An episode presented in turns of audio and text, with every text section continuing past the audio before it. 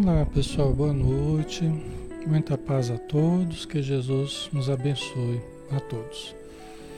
Sejam bem-vindos, Alexandre Camargo falando aqui de Campina Grande, em nome da Sociedade Espírita Maria de Nazaré. Tá? Um grande abraço em todos que estão chegando. Vamos fazer a nossa prece, pessoal. Já estamos na hora, né? Já 20 horas e um minuto. Vamos começar então.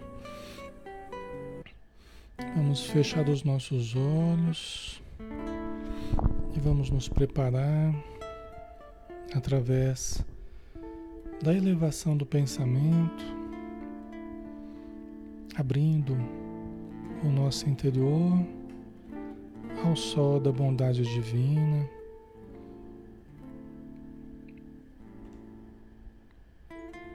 Para que todos nós possamos então nos sintonizar com a presença do Pai Celestial dentro de cada um de nós, para que todos possamos nos sentir mais fortalecidos, mais pacificados, mais abastecidos com esse manancial de amor que flui ininterruptamente para todos nós que necessitamos.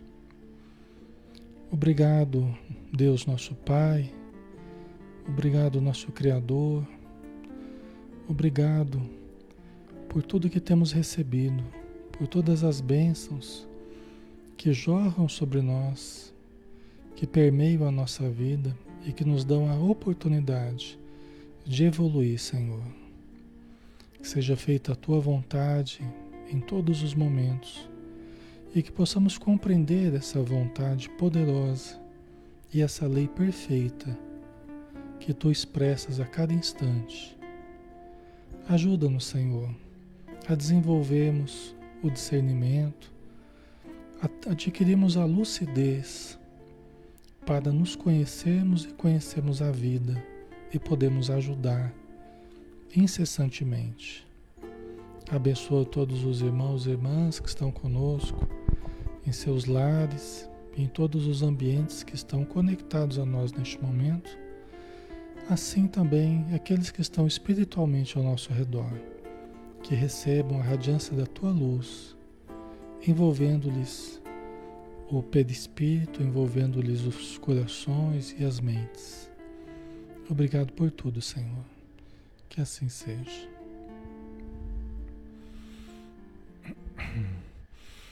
Muito bem, pessoal. Obrigado pela presença de todos. Sejam todos bem-vindos. Vamos iniciar novamente né, o estudo do Evangelho de Mateus, na visão espírita, né? Que é o que nós nos propomos neste momento. Então vamos lá. Nós estamos no capítulo 8, né? Estamos começando o capítulo 8. É, devemos pegar do versículo 1 aqui, né? É o item cura de um leproso, tá? Ao descer da montanha, seguiam-no multidões numerosas. Quando de repente um leproso se aproximou e se prostrou diante dele, dizendo: Senhor, se queres, tens poder para purificar-me. É. Interessante que é, o entendimento que as pessoas estavam tendo já da, do poder que Jesus possuía, que possui, né? a visão que elas estavam tendo já, porque Jesus já estava realizando curas, né? É impressionante, né? E como isso é importante para a boa disposição para que a cura se processasse. Interessante que em Nazaré, por exemplo, que é a cidade onde Jesus cresceu, é, fica claro, fica nítido que ele pouco conseguiu fazer em termos de curas, né? Isso fica muito nítido, tem uma certa passagem do Evangelho que fica muito claro, né? Que em Nazaré pouco foi feito em termos de, de, de fenômenos assim, de curas, né? Por quê? Porque não havia uma base, não havia uma base de, de fé nas pessoas para que ali se processasse, né? Até porque é, Jesus até falou: ninguém é profeta na sua própria terra, né? Ninguém é profeta na sua própria terra. Interessante. No, justamente, justamente em Nazaré, né, ele pouco ele fez em termos de curas. Né?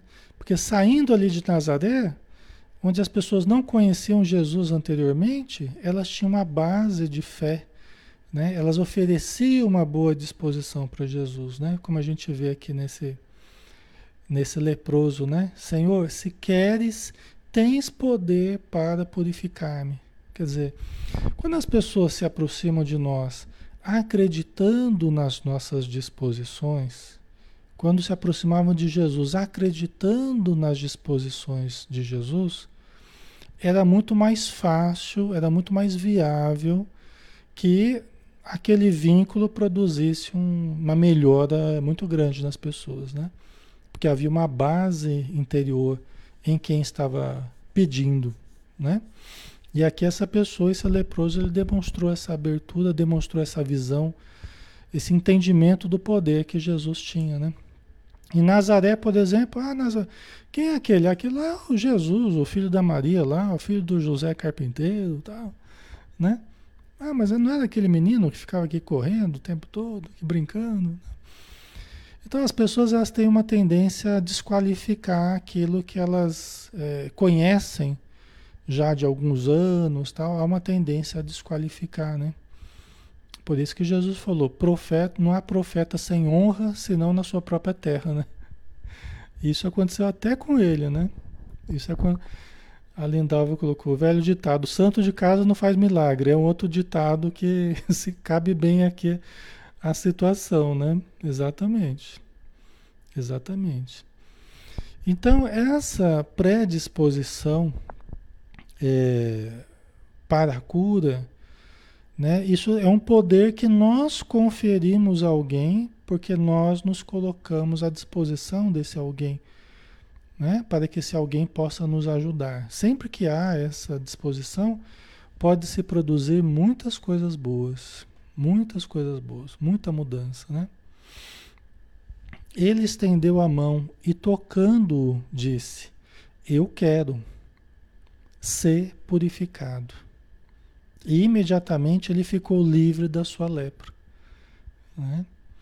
É interessante porque é, realmente assim, quando você tem uma boa disposição de quem quer receber, e você tem um poder de vontade, você tem uma força de vontade, você tem uma fé poderosa, como era a fé de Jesus, como é o poder de Jesus, aí você junta as coisas, os dois elos, aí você, você sintoniza de uma forma maravilhosa.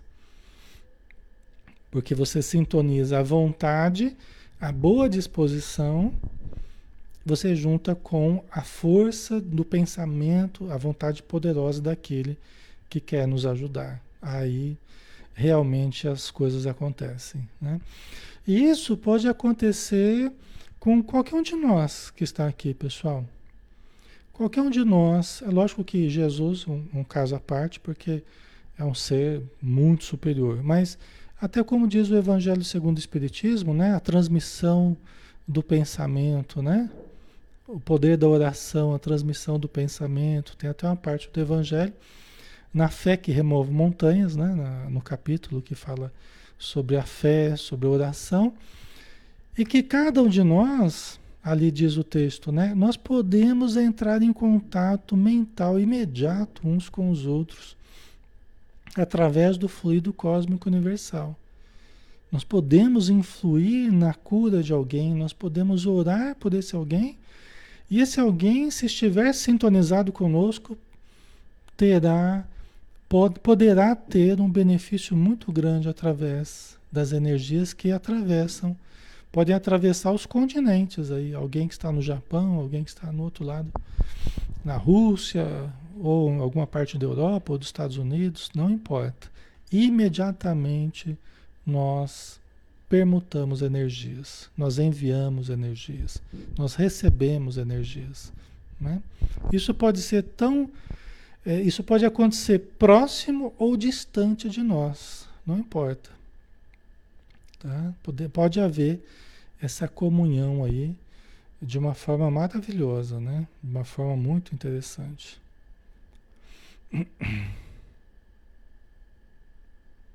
Manuel colocou, seria como estarmos correndo a favor do vento, né? É, facilita esse processo, né, Manuel? Na aplicação do passe, por exemplo, né? Que é uma transmissão de energia de um, de um emissor para um receptor, Quanto mais a pessoa que vai receber do passe ela estiver predisposta a receber, mais facilmente aqueles fluidos serão assimilados por ela.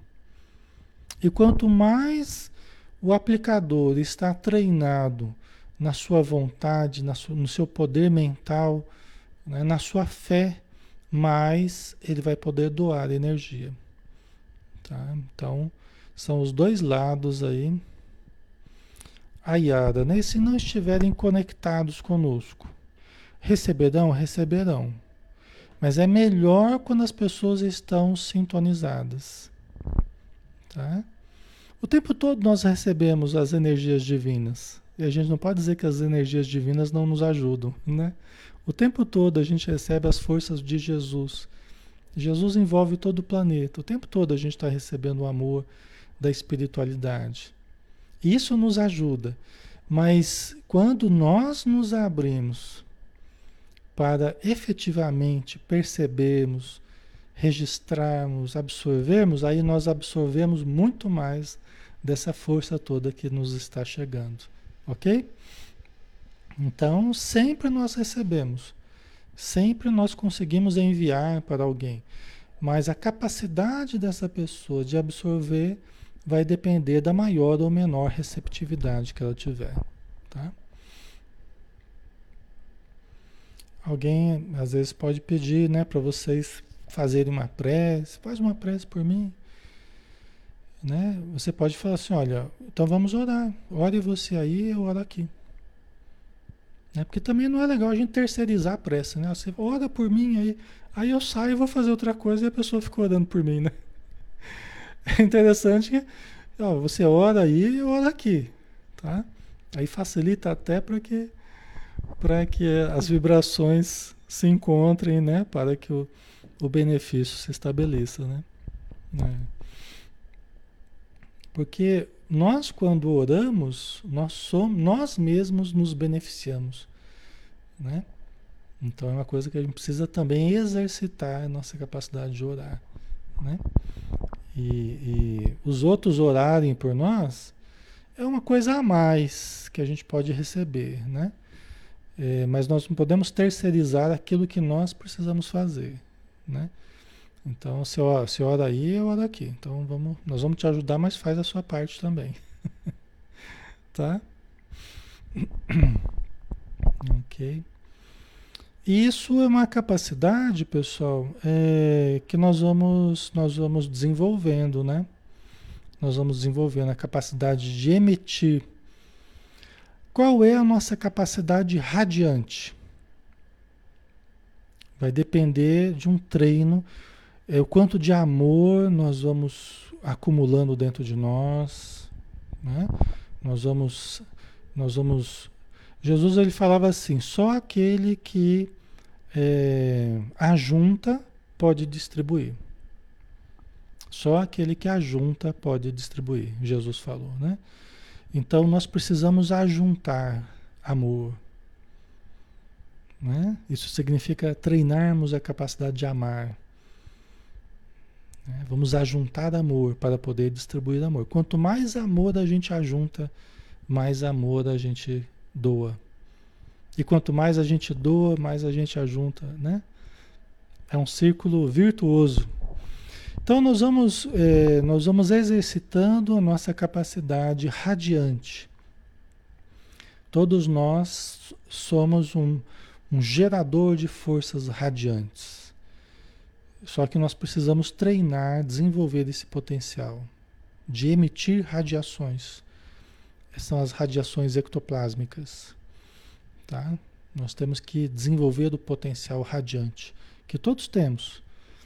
Né? Todos temos. A oração faz a gente desenvolver né? a emissão de energias, a vibração que a gente faz para as pessoas, para o planeta, para os países, né? para a humanidade, para os sofredores. Né? Quanto mais a gente vai desenvolvendo a capacidade de amar, mais a gente vai, vai desenvolvendo a capacidade de irradiar, que seria praticamente a mesma coisa. Certo?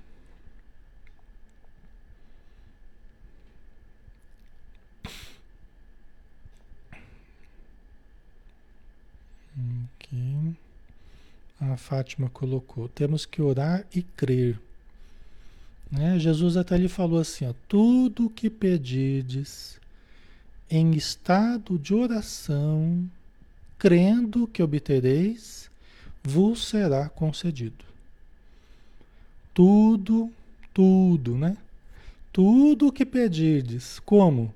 Em estado de oração, ou seja, é um estado específico que nós precisamos entrar. Quando a gente vai, a gente fala para vocês, vamos relaxar, vamos serenar, vamos acalmar as emoções, vamos respirar. Nós estamos entrando num estado alterado de consciência. Né? Nós estamos entrando num estado alterado, um estado mais profundo. É o estado de oração. Tudo que pedides ao Pai em estado de oração, crendo que obtereis, Quer dizer, você pede já acreditando que vai obter. Vos será concedido. Né? Quer dizer, não é qualquer coisa que a gente vai pedir, é aquilo que a gente pede em estado de oração, crendo que nós obteremos. Né? Então, quando a gente vai exercitando essa capacidade de crer, né?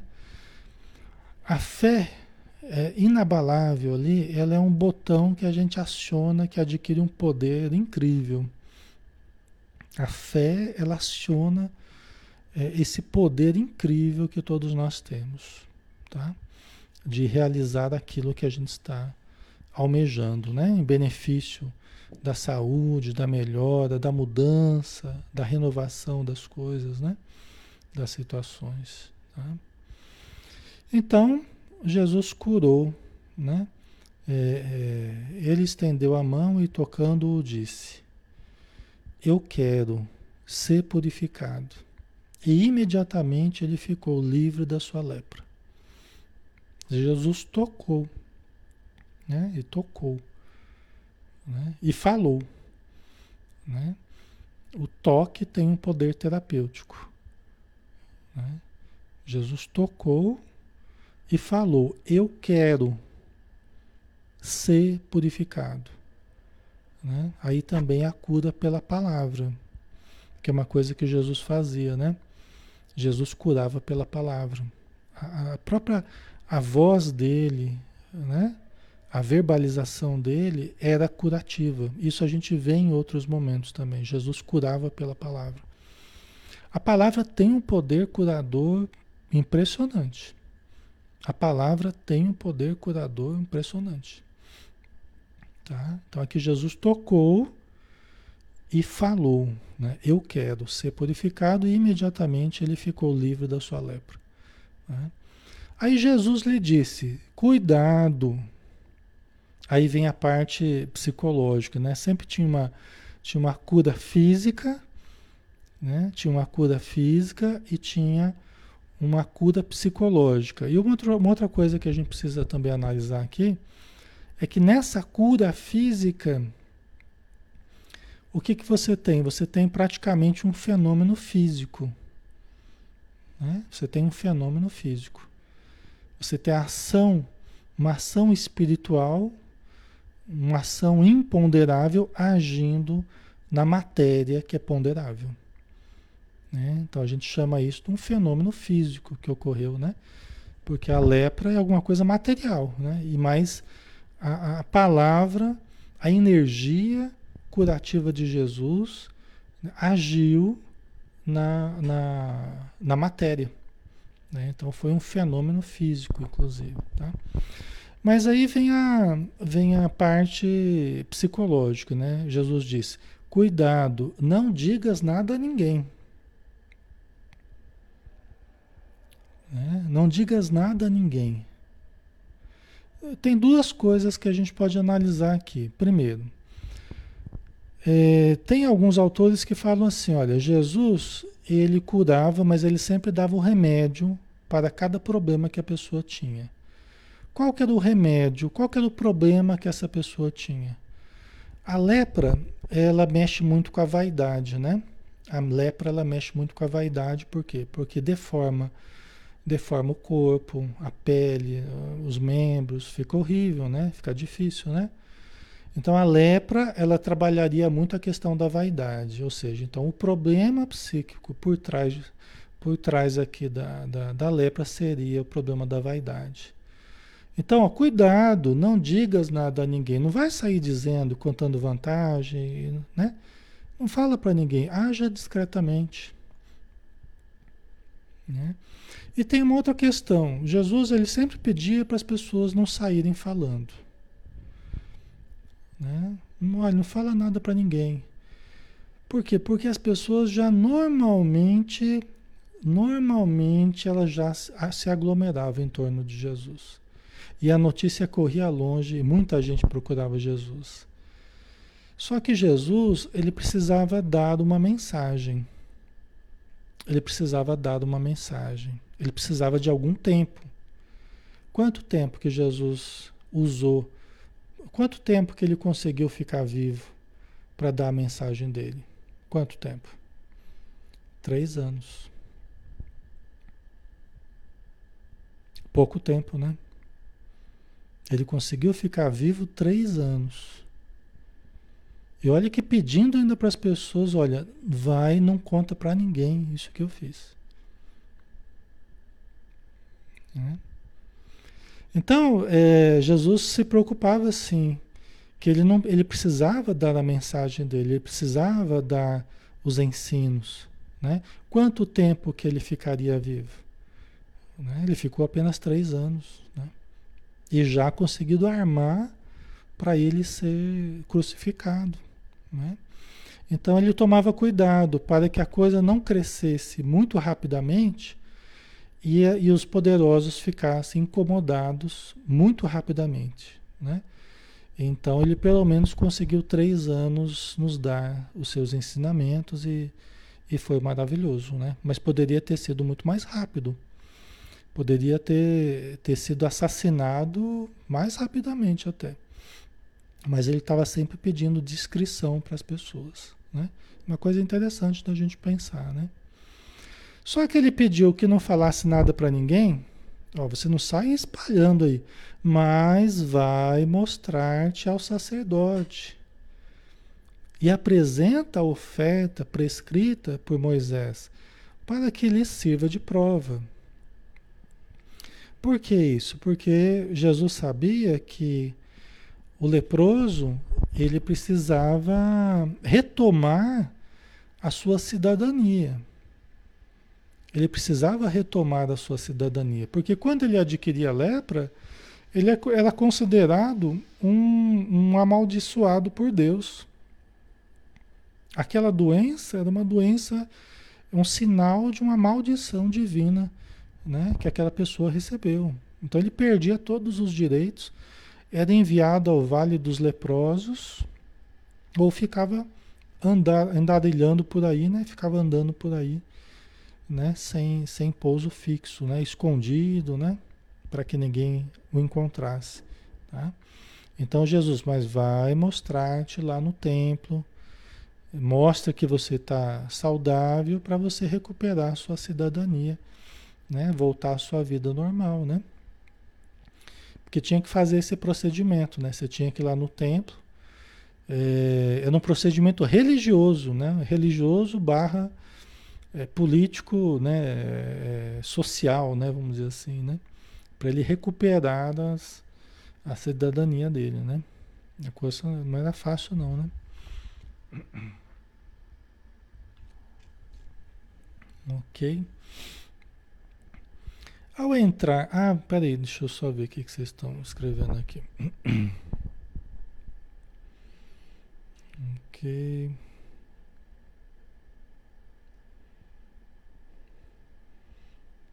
Uhum.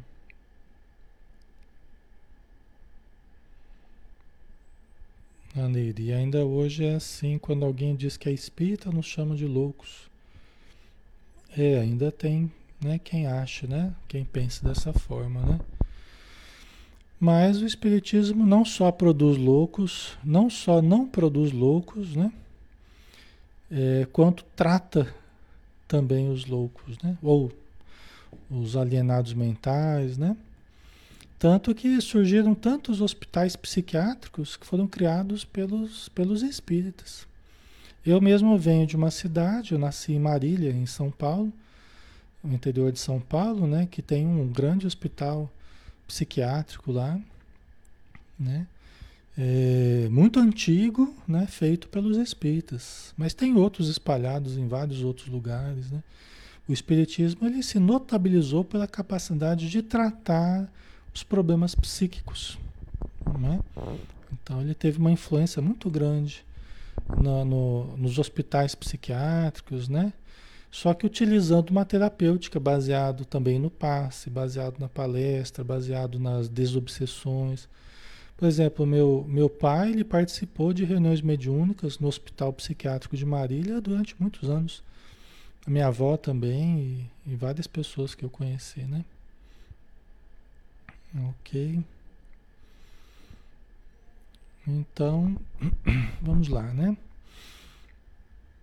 Aí a gente vai entrar em outro item, né? Cura do servo de um, do, de um centurião, né? O centurião era aquele soldado romano de que cuidava de 100 homens, né? Por isso que chamava centurião. É porque ele, ele gerenciava, ele coordenava o trabalho de 100 outros soldados, tá? Ok? Então, cura do servo de um centurião. Muito bonita essa passagem, né?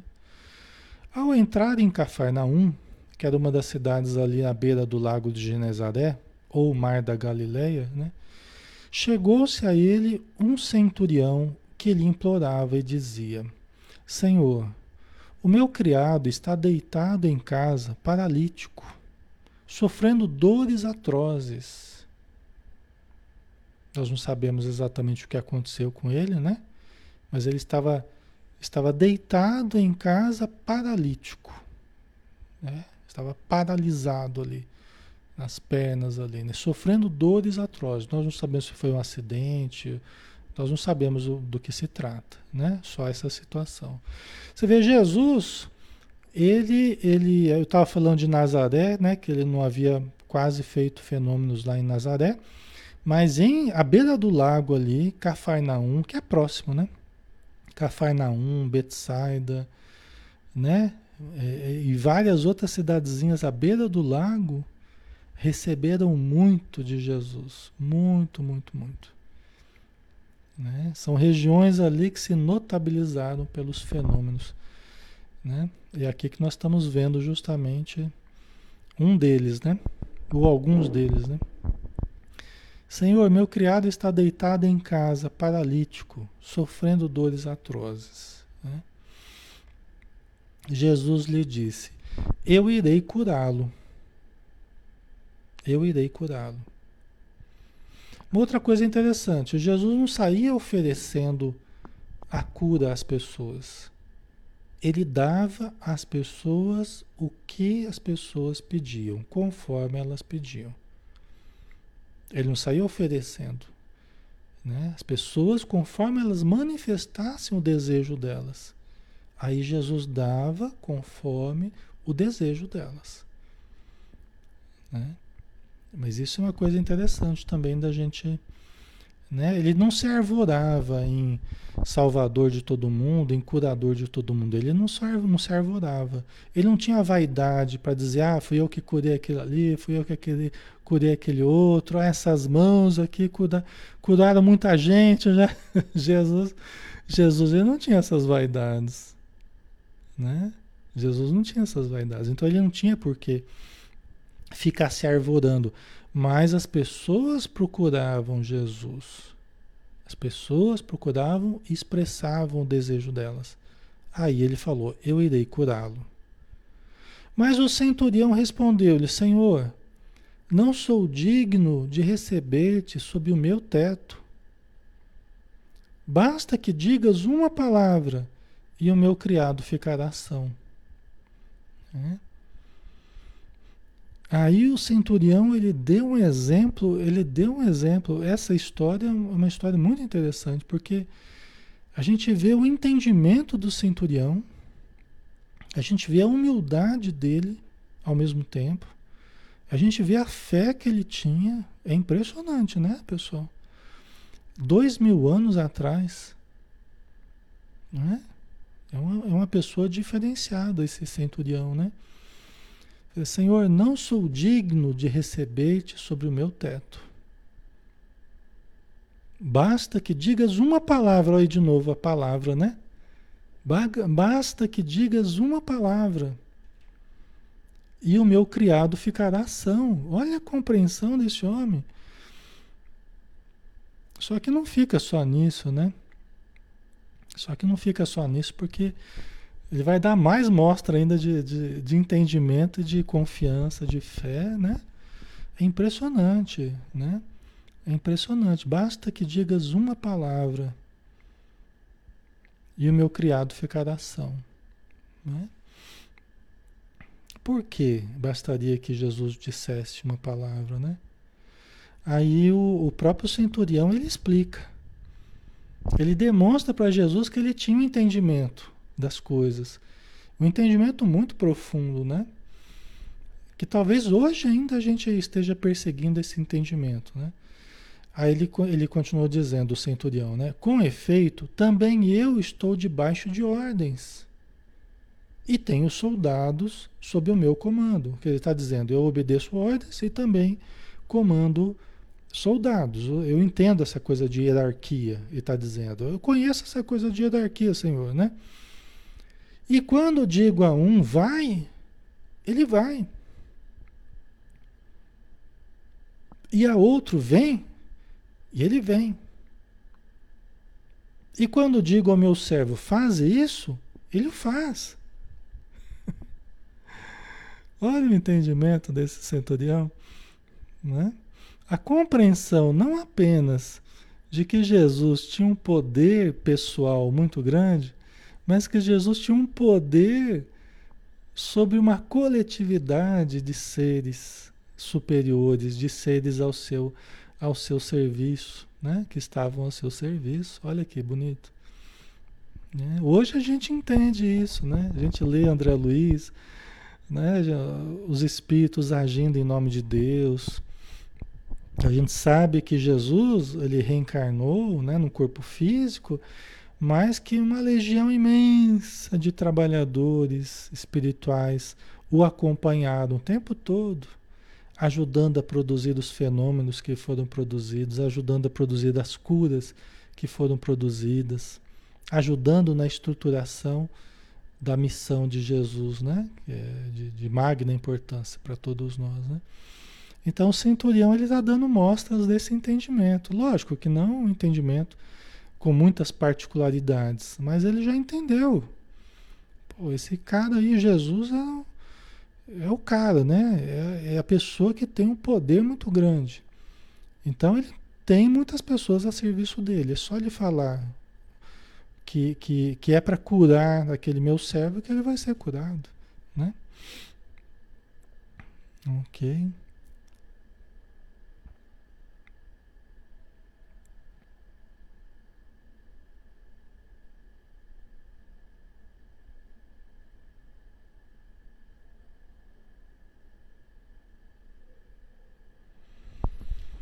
A Regina colocou aqui, né? Então quer dizer que quando fazemos nossas orações, nós fazemos nossos pedidos, quer dizer que nós estamos procurando por Deus. Se não procuramos, ele não vai sair procurando por nós, é isso? É, a coisa é a seguinte, veja bem, é, Deus, nós estamos dentro de Deus, né? Deus nos permeia o tempo todo, ok? Deus nos permeia, nós estamos mergulhados em Deus, né? Nós só existimos por causa de Deus, né? Então, Deus sustenta a nossa vida, nós estamos mergulhados no amor divino, entendeu? Só que é, Deus nos deu o livre-arbítrio, Deus nos deu a vontade, a capacidade de escolher, capacidade de querer conscientemente, de manifestar essa vontade. esse desejo de melhora, né? Então Deus, para o ser inteligente, que a quem ele deu o livre-arbítrio, a capacidade de escolher, de querer, de buscar, né? Pedir, buscar e bater, né? A gente já conversou sobre isso, né? Então é lógico que Deus, ele vai nos dar, vai nos conceder conforme a nossa busca. Entendeu? Eu até trouxe para vocês o exemplo lá do, do, do, cego de Jericó, né? Que a gente falou esses dias atrás do cego de Jericó, né? Jesus, filho de Davi, tenha compaixão de mim. Ele ficou gritando lá: Jesus, filho de Davi, tenha compaixão de mim. E o pessoal fica quieto aí, né? Jesus estava passando com os discípulos, né? Jesus estava passando. Jesus, filho de Davi, tenha compaixão de mim. Aí Jesus parou, olhou e voltou. Por quê? Porque ele estava gritando lá: Jesus, filho de Davi, tenha compaixão de mim. né? Porque o cego de Jericó, né, da cidade de Jericó ali, é, ali na Samaria, né, Jericó, o cego ficou gritando. Ficou gritando, né? Jesus, filho de Davi, tenha compaixão de mim. Aí Jesus se virou e foi lá atender e perguntar, né, o que que ele, o que que ele queria que ele fizesse, né? Que o Senhor me cure. Então é muito importante o manifestarmos, né? Manifestarmos o nosso desejo, então.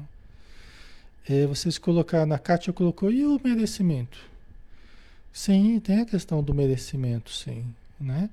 É, por isso que eu tenho falado para vocês, oração sem, sem ação é cheque sem fundo, né? Às vezes a gente pede muito e, e demonstra pouco na prática, ou seja, tem pouco mérito né, para aquilo que nós estamos pedindo. Então isso também é avaliado, né? Uma coisa que a gente tem que pensar é assim, né?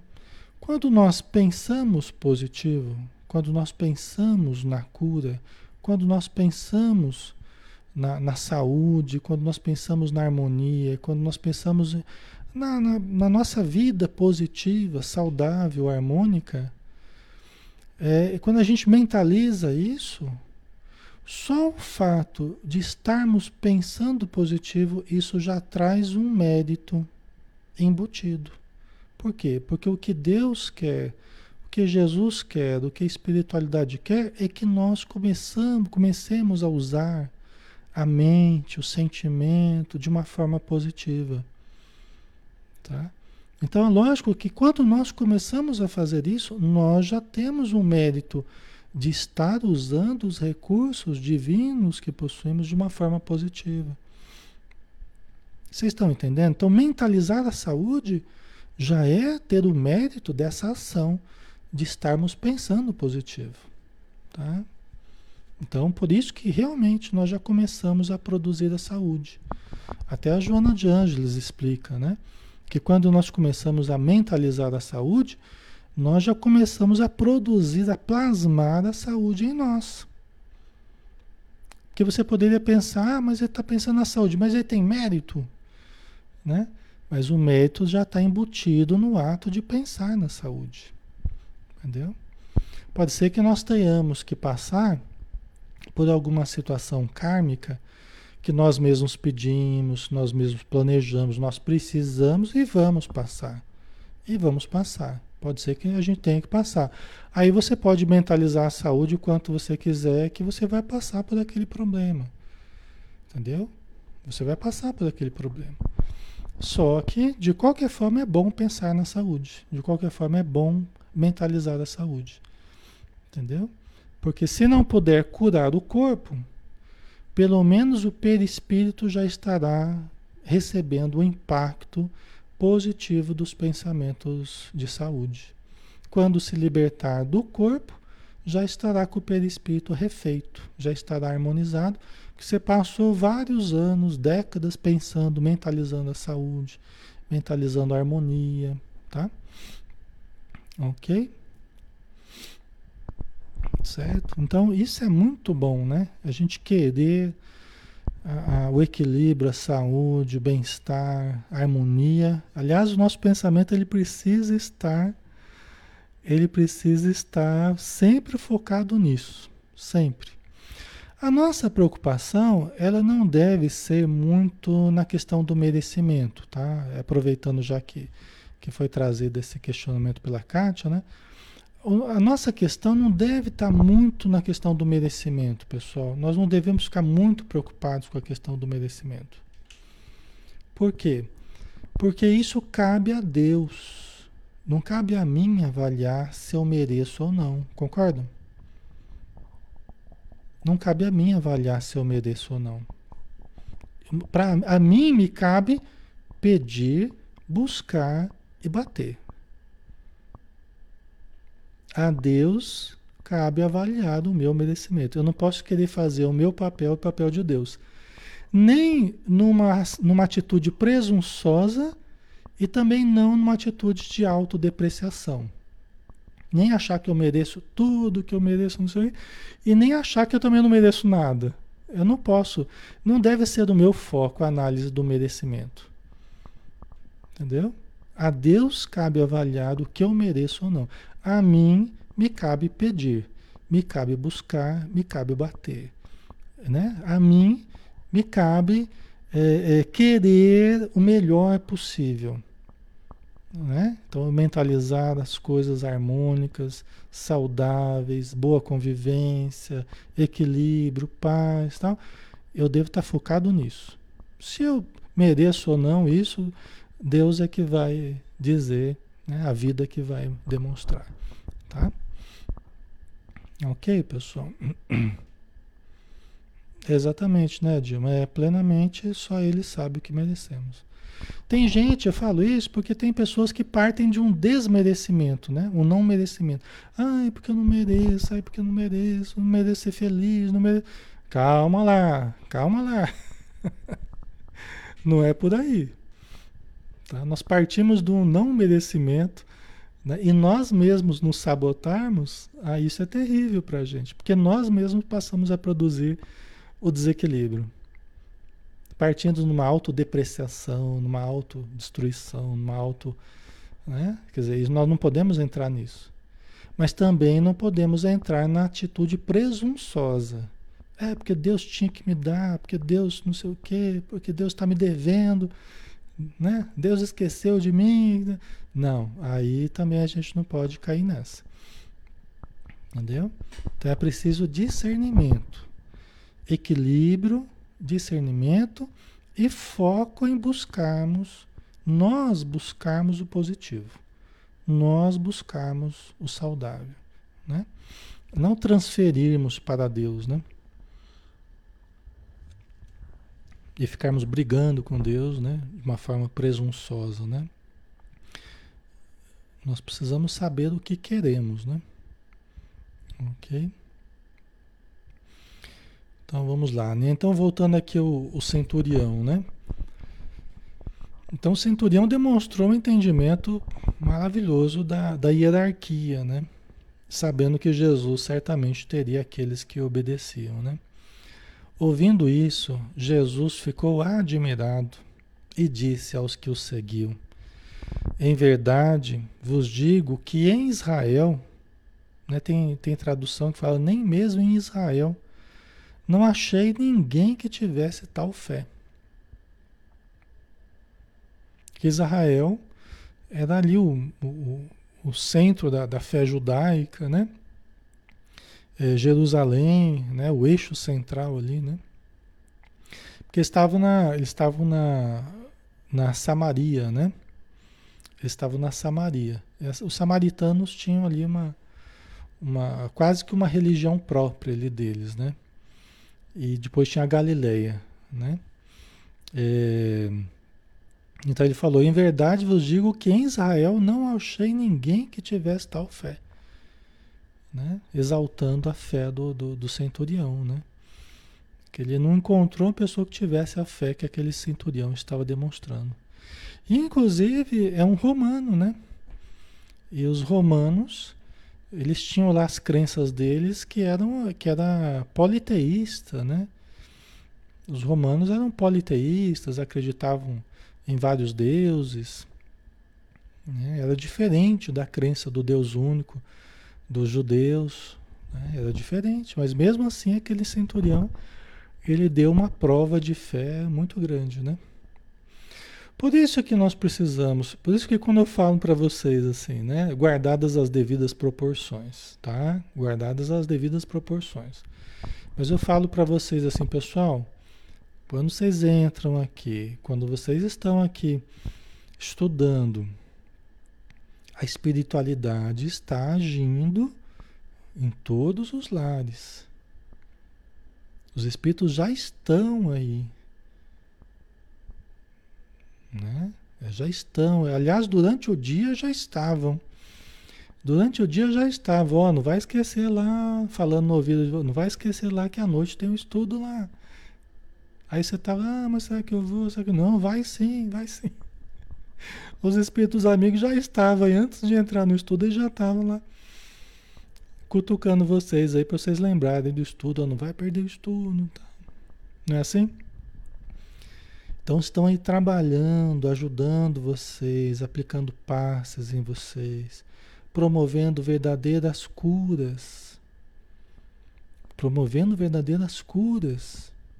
Porque eu sei que tem uns e outros que certamente do jeito que começaram a, a participar para hoje, pode ser que até problemas orgânicos já foram se resolvendo, porque eram de origem espiritual, era de origem mediúnica, eram processos obsessivos, dores de cabeça terrível, é problema estomacal, é problema na perna, é circulação, é não sei o que.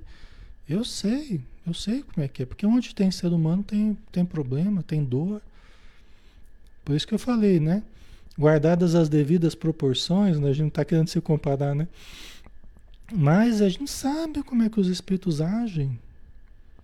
Eles estão por toda parte, estão uma verdadeira legião de trabalhadores que vão na velocidade do pensamento e se espalham e vão para todos os lares ajudar. Né? E quem tem percepção mediúnica vê, inclusive. Consegue ver os espíritos aí de branco, os espíritos com, com, com luz, né? irradiando amor, alegria. Né? ajudando os ambientes, renovando os ambientes, fortalecendo a fé de vocês, fortalecendo a confiança, tá? Eu sei que funciona assim. Então, isso a gente foi tendo através da leitura de André Luiz né? e outros espíritos, né? contato com as reuniões mediúnicas, a gente foi aprendendo. Né? A gente foi aprendendo como funciona a coisa, né? Tá? Então, isso vai dando para a gente, pessoal, uma fé muito grande. Uma fé inabalável, uma certeza de que estamos sempre sendo ajudados. E que quando nós buscamos com sinceridade, né? quando buscamos com respeito, com amor, nós sempre vamos encontrar o respaldo na ajuda que a espiritualidade nos dá. Tá? A gente pode não estar na melhor situação, mas quando a gente está com confiança, a gente recebe toda a ajuda que a gente precisa. Tá? Então é assim que funciona, né? É assim que funciona. A gente vai tendo esse auxílio e a fé ajuda muito. Gente, a fé, a gente vai lembrando dos detalhes, né? A gente vai falando e vai lembrando dos detalhes. A fé, quando nós demonstramos fé, nós facilitamos muito o auxílio dos espíritos. Quando a gente demonstra fé, quando a gente se coloca é, maleáveis às mãos da espiritualidade, né? dóceis às mãos deles, porque nós estamos tendo fé, que a gente está acreditando e está tranquilo, está confiando, isso facilita muito o trabalho deles. Porque quando a gente duvida, eles tentam to, tudo que eles fazem para nos ajudar, nós mesmos desfazemos. Tem até uma lição, depois eu vou trazer uma lição do, do Emmanuel, né, falando sobre isso. Quando a gente fica muito pessimista, muito desconfiado, muito tudo que eles fazem, o Emmanuel fala assim, eh, se torna imprestável. Porque por isso estão lá tentando ajudar, tentando, mas a gente olha tudo pelo viés da desconfiança, pela descrença, pela negatividade. Aí tudo que eles fazem fica imprestável para nós. É como se deteriorasse. Né? Por quê? Porque nós não estamos ajudando é, com a fé que a gente tinha que estar tá tendo. Você vê o centurião, ele ajudou muito, né? Porque ele se mostrou totalmente aberto, confiante, convicto mesmo, né? Da, da ação que Jesus poderia ter, né? Ok. Tá. A Fabiana colocou, né? Sim, com toda certeza, até porque, como disse o ditado, a fé move montanhas, né? Exatamente. Jesus falou: se tiverdes a fé do tamanho, do tamanho de um grão de mostarda, que é menor, menor das sementes, né? Das menores. Se tiver a fé do tamanho de um grão de mostarda, você dirá para este monte: desloca-te daqui para ali, e ele se moverá. Desloca-te, lança-te ao mar, né? E ele se moverá. Entendeu? Então, essa que é a questão. Né? E a fé a gente vai a gente vai fortalecendo. A gente vai fortalecendo. Estou tendo aquilo que eu preciso e eu posso mentalizar, eu posso buscar, né? E vai melhorar, a situação vai melhorar. Cada dia eu estou melhor, cada dia eu estou mais saudável Cada dia eu irradio mais amor, mais saúde, mais paz. A minha mente se sintoniza com a mente divina, com os bons espíritos. Né? Eu me liberto cada dia mais das influências negativas e me sintonizo com o bem. Então, quando a gente vai demonstrando essa, essa fé, essa confiança, né? isso aí vai se realizando de fato.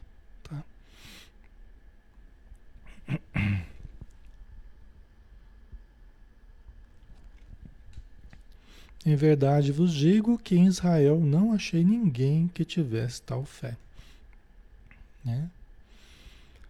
Mas eu vos digo, Jesus continuou, que virão muitos do Oriente e do Ocidente e se assentarão à mesa no reino dos céus com Abraão, Isaac e Jacó. Então vamos analisar, né? Porque ele falou assim: ó, eu não vi ninguém em Israel com essa fé que o centurião está tendo. Né? Israel, que é o, que é o berço ali do, do, da crença no Deus único, um pessoal que foi conquistando uma fé muito grande, mas ninguém eu achei que tivesse mais do que esse centurião. Mas eu também eu digo que virá gente daqui, virá gente dali, né? Vem gente do Oriente, virá gente do Ocidente e se assentarão à mesa no reino dos céus. Né? Não é uma coisa que vai depender só de Israel, do povo que recebeu Jesus, ou do. Não. Vai vir gente de toda parte que darão testemunhos maravilhosos e se assentarão no reino dos céus, junto com junto com aqueles que são conhecidos do, do, dos judeus, né? Abraão, Isaac, Jacó, né? Do Antigo Testamento. Quer dizer, não vai ter, não vai ter só pessoal, só os israelitas, só os judeus ali no, no reino do céu sentados junto com os, os patriarcas do, do judaísmo. Vai vir gente do Oriente, do Ocidente, de toda parte. Por quê? Porque Jesus não veio só para um povo ou para outro. Jesus veio para toda a humanidade. Jesus veio para as pessoas de boa vontade. Veio para os doentes, para aqueles que já percebem que são doentes, para aqueles que querem melhorar. São esses que vão indo na direção de Jesus. São esses que vão né, acessando as regiões superiores. São esses que vão acessando as regiões superiores. Enquanto aqueles que estão lá com má vontade, aqueles que estão né, é, é, teimosos ainda no mal, na descrença, né, acabam sendo é, é, retidos ali nas regiões de sofrimento. Né. Ele até fala isso aqui, ó. enquanto os filhos do reino serão postos para fora, nas trevas, né, onde haverá choro e ranger de dentes. Estão vendo?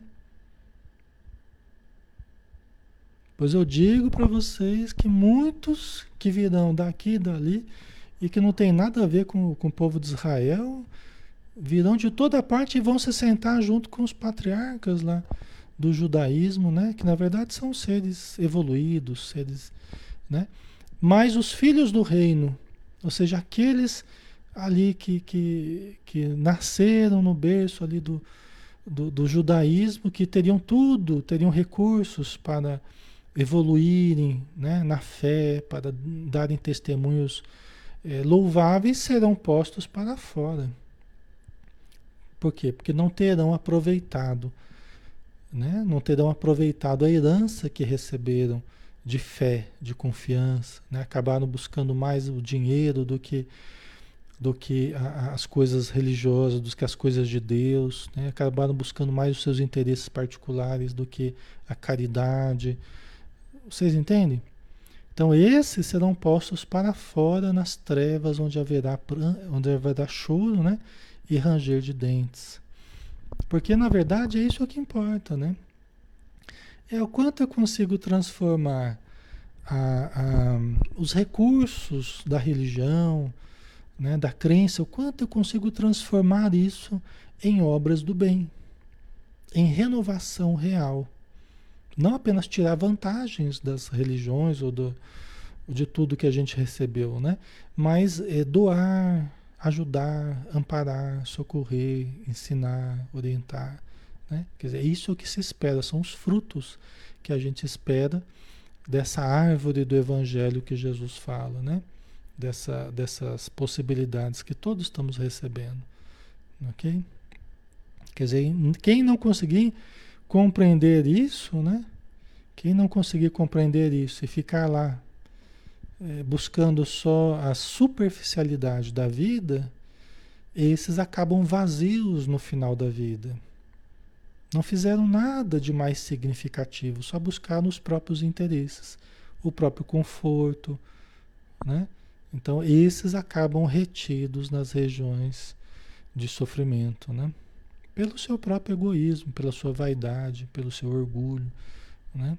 porque não foi se transformando com o passar do tempo.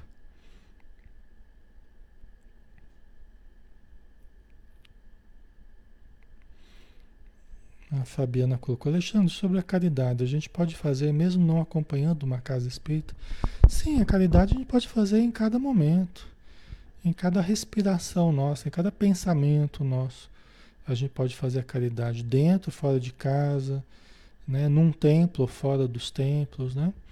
A gente fala sempre de uma casa espírita, a gente fala, a gente recomenda que busquem, que procurem, por quê?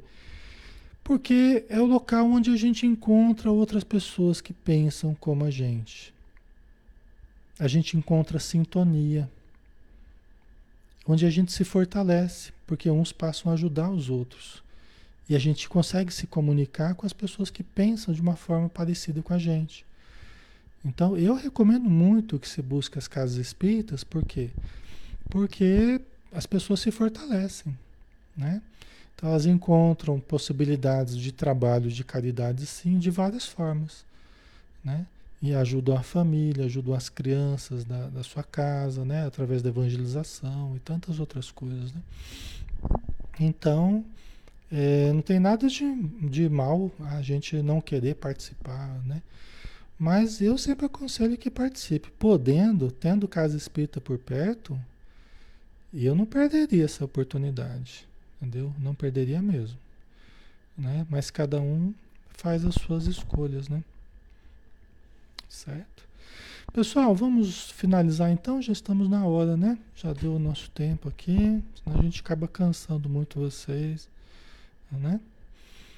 Certo? Vamos fazer a nossa prece, né? Para a gente finalizar.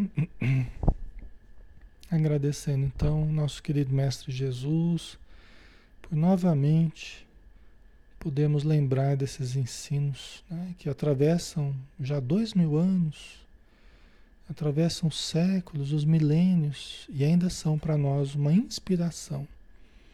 Uma inspiração de amor, de caridade, de auxílio, de fé, de confiança no poder divino.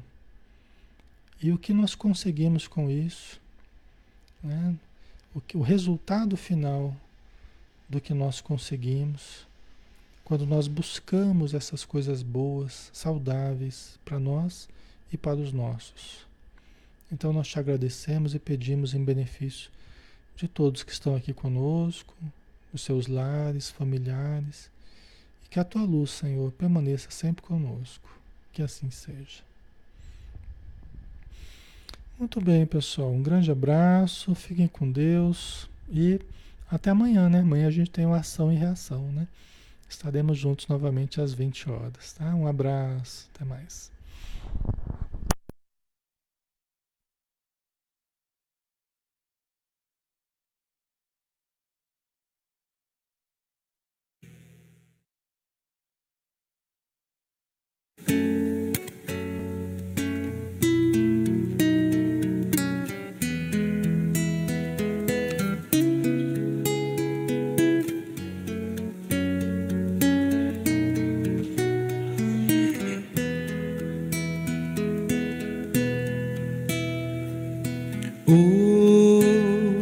Hoje eu estou tão em paz comigo, parece até que não faz sentido o que eu tenho chorado, o que eu tenho sofrido. Hoje eu olhei o céu da minha janela, vi no meu coração a presença tão bela de Jesus sorrindo e dizendo para mim: Vem, deposita em minhas mãos todos os seus problemas. Levante esse olhar, não chore, não tema, não perca essa fé que você tem em mim. Quem vem a mim se alimenta do pão da vida. Quem segue meus passos não sente as feridas, tem a paz que eu dou, é feliz enfim. Senhor, perdoai meus pecados, me aceite ao seu lado, me deixe tocar esse manto sagrado e a graça que eu peço terei na sua luz. Senhor, quem sou eu para que entreis em minha morada? Mas um fio da sua luz numa telha quebrada ilumina uma vida para sempre, Jesus. Senhor, consolai os que choram, curai os que sofrem, nas ruas, nos guetos, nos becos escuros, na chuva, no frio, sem teto e sem pão. Piedade daqueles que pensam que a felicidade é riqueza, o poder Ser feliz na verdade é quem tem Jesus dentro do coração. Jesus Salvador, Jesus Salvador, Jesus Salvador, é sempre Jesus.